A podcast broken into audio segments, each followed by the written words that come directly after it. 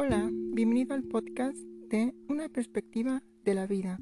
El miedo a decepcionar a los demás, del blog La mente es maravillosa, escrito por Elena Sanz. Piensa por un momento en tus decisiones vitales, el lugar donde vives, el trabajo que desempeñas o la situación sentimental que mantienes. ¿Cómo has llegado hasta donde estás? De forma ideal, habrás escuchado a tus necesidades, tus deseos y tus preferencias a la hora de elegir tu camino. Sin embargo, muchas personas terminan construyendo su realidad en función de lo que otros esperan de ellos. Y es que el miedo a decepcionar es más fuerte de lo que pensamos. Seguramente conoces a alguien que quería ser artista y terminó estudiando finanzas, a una persona que permanece en una relación de pareja solo por el miedo al cambio Puede incluso que tú mismo te veas obligado a dedicar tiempo a actividades y personas que no te nutren ni te apetecen. ¿Por qué vamos en contra de nuestra propia esencia? ¿Qué hay detrás del miedo a decepcionar? Si te has sentido identificado con alguna de las situaciones anteriores, has de saber que son comunes. En realidad, no nos hemos vuelto locos ni somos masoquistas. Existen razones de peso que nos llevan a querer complacer a otros Identificar esas causas puede ayudarnos a alcanzar esa libertad que durante años nos hemos negado. Culpa.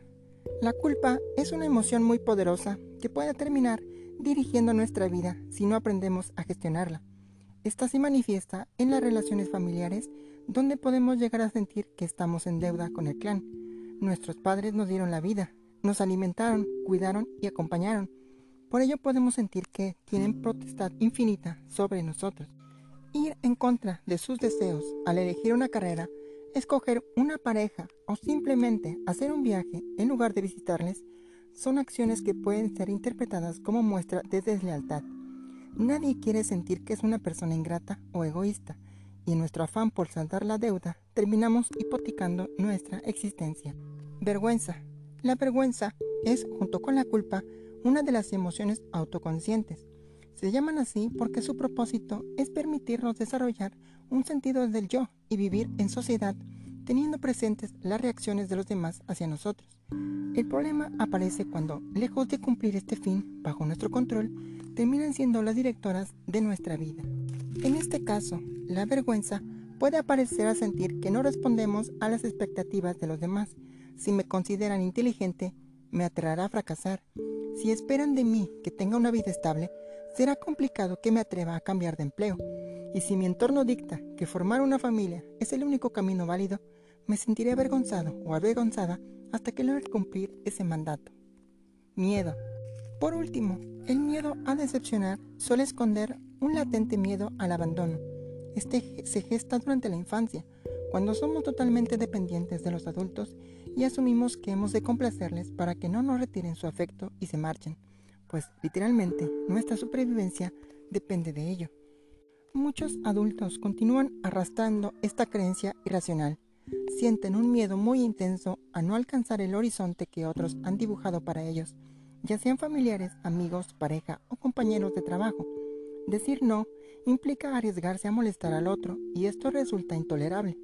Por ello, no dudan en abandonarse a sí mismos con el objetivo de minimizar el riesgo de que otros les abandonen.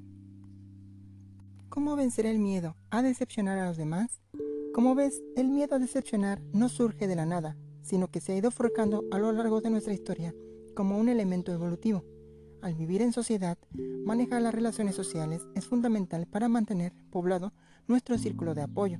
Sin embargo, podemos reeducarnos en este aspecto para vencer el miedo. En primer lugar, reflexiona sobre tus obligaciones reales. Las relaciones nos hacen creer cuando podemos sentirnos libres en ellas, libres para cambiar, libres para permanecer, libres para hablar, libres para compartir y también libres para poner límites. Aunque las relaciones sociales son necesarias y beneficiosas, paradójicamente estas se vuelven más sanas y constructivas cuando aprendemos a poner límites. Así, ten en cuenta que respetar, amar y honrar a los demás nunca pasará por abandonarte o ignorarte a ti mismo o a ti misma. En segundo lugar, es importante que preguntes qué quieres para ti. Los demás pueden darte pistas de cuáles son tus cualidades o tus puntos más débiles, pero la última palabra sobre tus decisiones la tienes tú.